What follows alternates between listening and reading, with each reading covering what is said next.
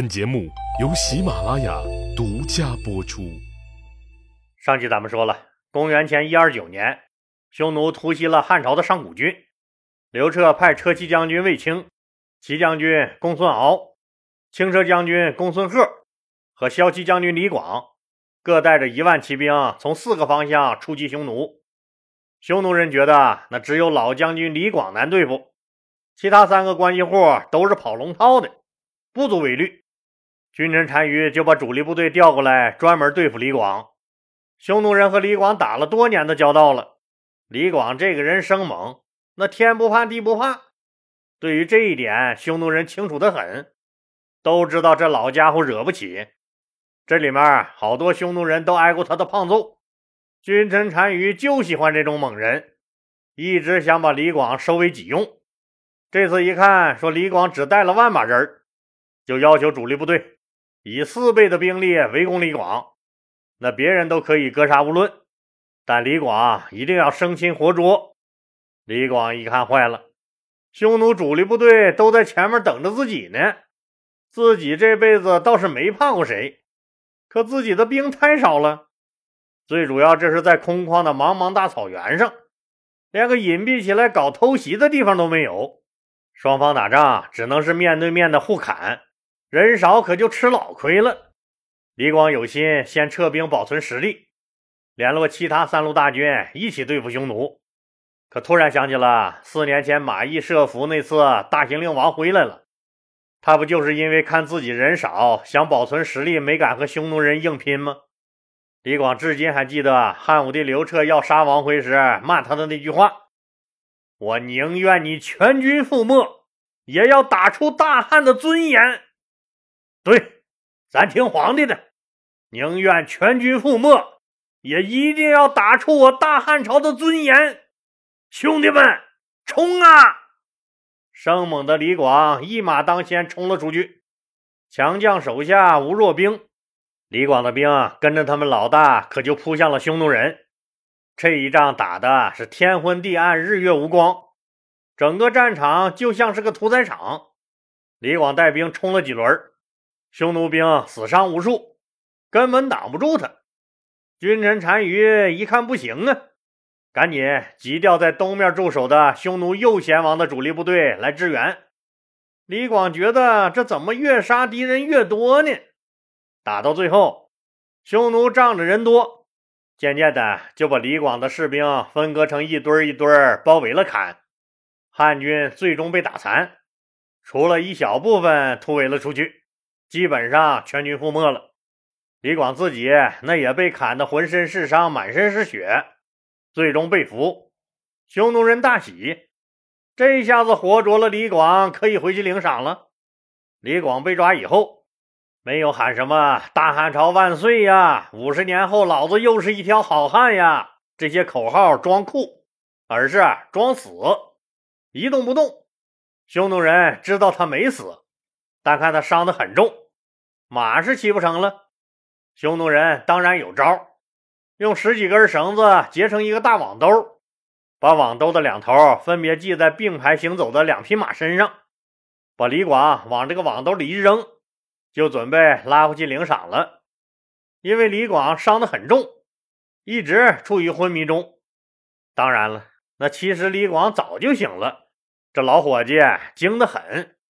他是啊，装着还在昏迷的样子，时不时偷偷睁开眼睛观察一下。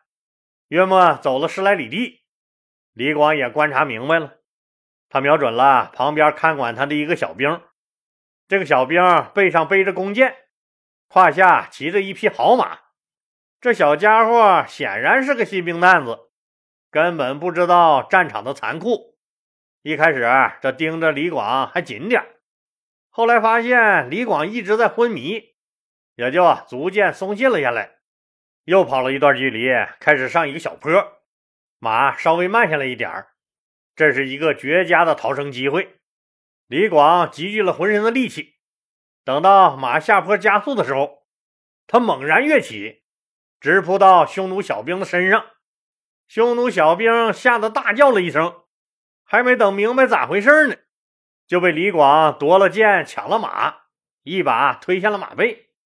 看着李广策马狂逃，押送他的小兵们这才反应过来，赶紧在后面狂追。李广的外号是啥呀？飞将军，就是形容他快呗。肯定的，这个快，那逃跑也同样适用。君臣单于不是有命令要求他们抓活的吗？所以匈奴兵啊谁也不敢放箭。这下子李广可占了大便宜。于是他一边跑一边回头射箭。老李说过，他是神箭手，箭无虚发，一箭穿心。就这么又跑了几十里地，前面出现了一些被打散了的汉军。匈奴人这下子可不敢追了，他们又开始玩命的往回跑。李广一路收编被打散了的残军，逃回了雁门关，这就算是回到祖国母亲的怀抱了，安全了。李广稍微喘口气儿，休整了一下，又一瘸一拐的回到了长安。刘彻一听，啥玩意儿？你老李广被人家干了个几乎全军覆没，立即大吼一声：“给我拿下！”李广赶紧为自己辩解。说自己的部队遭遇到了几倍的敌人，自己和兄弟们都没怂，奋勇杀敌，打出了大汉朝的尊严。汉武帝刘彻大怒：“你也是老将军了，你是不是傻？嗯，战场瞬息万变，作为将领要学会变通，变通就知道死拼硬打，用点脑子。”现在好了，让人家闹了个全军覆没，留着你有何用？斩首示众！啊！李广可是吓懵了，心里捣鼓：不是上次王辉没敢打，您杀了他吗？不是说即使全军覆没，也要打出大汉朝的尊严吗？我这拼死砍活的按照您的指示执行了，咋您的最新指示？又，又又又变了！我李广也太难了吧，我呀！反正最终解释权在人家刘皇帝那儿。得，咱就是倒霉催的，啥也别说了，等死吧。同时被判了死刑的还有公孙敖，这个哥们儿和匈奴左贤王的主力部队干上了。很显然，没干过人家，一万人被人砍死了七千多。自己也受了伤，跑回来了。这四路大军俩被判了死刑，另外那俩呢？公孙贺根本就没碰着匈奴人，当然了，他也确实没敢认真去找。反正啊，自己高高兴兴的从草原带了点牛肉干、奶酪啥的，就算公费出国旅游了一趟回来了。那只剩下一路卫青没回来了，大家不仅为他捏了一把汗。这娃子第一次上战场。这次连老将军李广都被匈奴人打得满地找牙了，这娃子能行？肯定也被匈奴人那啪啪啪的打了脸。可事实证明，卫青不但行，而且还很行。哎，说这次是汉武帝刘彻对匈奴的第一次大战，不知道听友们听出什么问题没？四路大军，这每路才一万人，这是要和匈奴血拼的架势吗？这是大汉朝应有的威仪吗？这也忒小儿科了吧？怎么着还不派二三十万大军？那刘彻为什么要这么干呢？他打的那是啥主意啊？刘彻也是没办法，他知道和匈奴人的恩怨那根本就不是一次性能解决的，这是个长期工程。他的这次派兵出击，不是要一举击溃匈奴，那也不现实。主要目的是锻炼队伍、考察新人，还有一个刘彻心里一直不能说得通，那就是啊汉朝多年不打大仗了，现在根本就没有能拿得出手的大将军。所谓大将军啊，那都是靠死打硬拼，用这个军功一点一滴垒起来的。老一辈人，像曹参、周勃、樊哙、夏侯婴，哪个不是身经百战、九死一生？可是他们早就死光光了。大汉朝眼看着就后继无人了，刘彻这次就是小试牛刀，看看在年轻将领中谁堪大用。卫青当然憋着一股子劲儿了，他知道这可能是自己唯一一次机会，如果把握不住，他永远就只能是别人眼睛里那个靠漂亮姐姐上位的无能小子。大汉朝再无他的地位。奴隶出身的卫青要证明给全世界看，那个曾经被异母兄弟欺负、被刘飘欺辱的放羊娃奴隶私生子，他不是个懦夫。展现英雄最好的地方就是战场，让战场见证一切吧。当然了，一开始啊这卫青手下的将领们都很忐忑，跟着关系户去打仗最闹心了。你说打赢了吗？功劳肯定是人家皇帝小舅子的。这打输了，背锅侠你是妥妥的跑不了了。还好，卫青打仗凭的并不只是关系。还有硬实力和这个好运气，都知道和这个匈奴人打仗只靠勇敢是不够的，就是战神韩信在世，可能到了草原也白搭。为啥呀？满腔激情的你在茫茫的草原上，可能根本找不到匈奴主力决战。匈奴一直是这样，没事就来大汉朝抢一把，等汉朝急眼了，派出几十万大部队来围剿时。他们一溜烟儿就跑回草原躲起来了，根本不和你正面交锋，所以能找见他们很重要，这就看运气了。当然了，还得有脑子。比如这次，公孙贺的那队人马在这个草原上只看到了几只兔子，连一个匈奴人都没找到。卫青根本不信找不到人。当年我在山上一个人放羊时，我的羊跑到哪儿我都能找见。小样的一只羊都跑不了，你们一大堆活人能跑到哪儿去？我还真就不信了。可卫青的军队还真就没发现匈奴人在哪儿，想打找不着人呢。卫青略一思考，把向导找了来商量。最后，卫青指示部队说：“直捣匈奴的龙城。”那龙城在哪儿啊？为什么要去这儿呢？龙城就是啊今天的蒙古人民共和国额尔浑河西侧的和硕柴达木湖附近。这个地方是匈奴人祭祀天神的地方，是匈奴人的圣地。这地儿离这个汉朝边境往这个匈奴就纵深四百多里地了。攻占此地，那意义非凡。不是找不着你们人吗？我还就不信了，你们的主力部队不在圣地龙城驻防。当然了。那深入敌境四百里地这么个计划很大胆，那也是很需要勇气和智慧的。否则，这一不小心就被人家关门打了狗，瓮中捉了鳖，回不来了。卫青当然清楚，他决定啊采用这个闪电战奇袭龙城。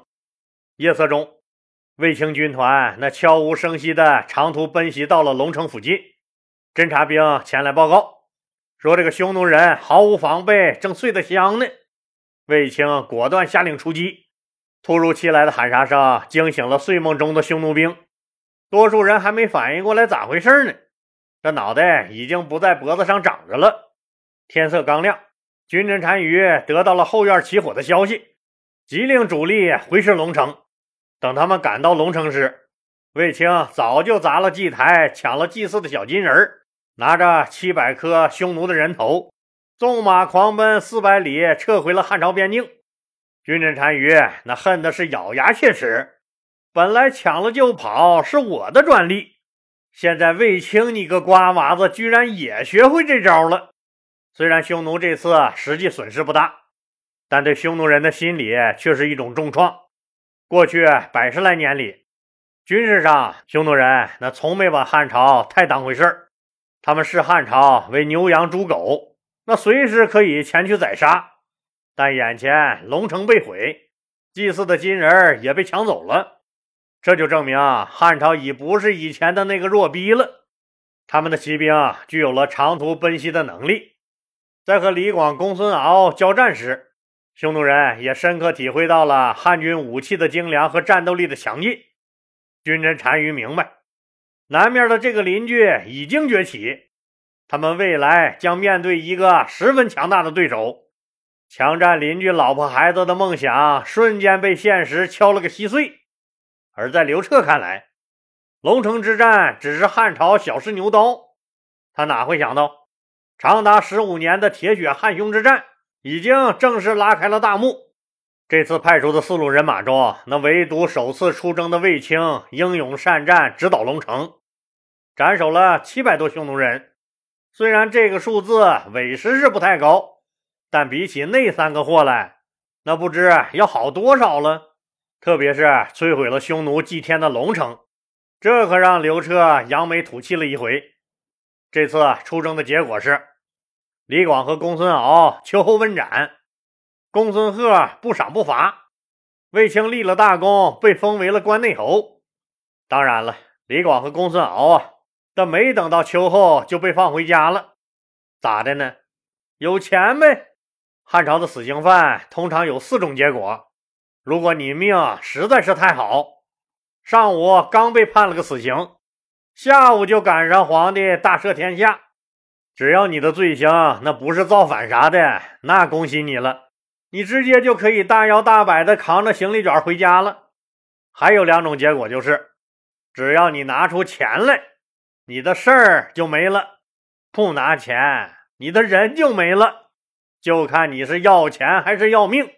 您可能脱口而出：“那当然是要命了。”这就是死刑犯的另外两个结果：没钱砍头，交钱放人。当然了，这可不是人家官员腐败捞黑钱啊！大汉朝的法律就是这么规定的。但买一条命可得五十万钱，这个数字还是经常变化的。五十万钱对于李广和公孙敖来说都不是事儿。李广家底儿厚。公孙敖呢，朋友多，这俩人那背后多少都是有几个赞助商的，所以他俩都捡了一条命。但是啊，这五十万钱对后来那同样被定为死罪的某个人来说，则是一个那天大的事儿。那个人就是《史记》的作者司马迁同志。这就扯出了汉朝死刑犯的第四种结果：不想被砍了大脑袋，就砍了你裤裆里的二弟。接受宫刑，也叫腐刑，就是割了你的生殖器或破坏你的生殖系统。总之是不能让你这个犯罪分子再有后代了。司马迁同志举这个全家之力砸锅卖铁，愣是死活凑不出这要命的五十万钱来。想想也是，一个搞历史研究的，专业不吃香，经费还不多，去哪儿捞钱去？连个有钱的朋友都没有。最后也只能接受宫刑了。故事结束前，咱们留个思考的问题啊，那就是您觉得汉朝这个死刑可以用钱摆平这事儿，那公平吗？汉朝的死刑犯都能花钱赦免吗？哪些罪是不能被赦免的？这三个问题，那欢迎听友们在本节目的评论区发表您的意见，咱们大家呀一起讨论。也希望您继续给老李的节目点红心。打 call 和转发到朋友圈、头条、微博或 QQ 等社交媒体上，让更多的人都能听到。老李在这儿，谢谢大家了。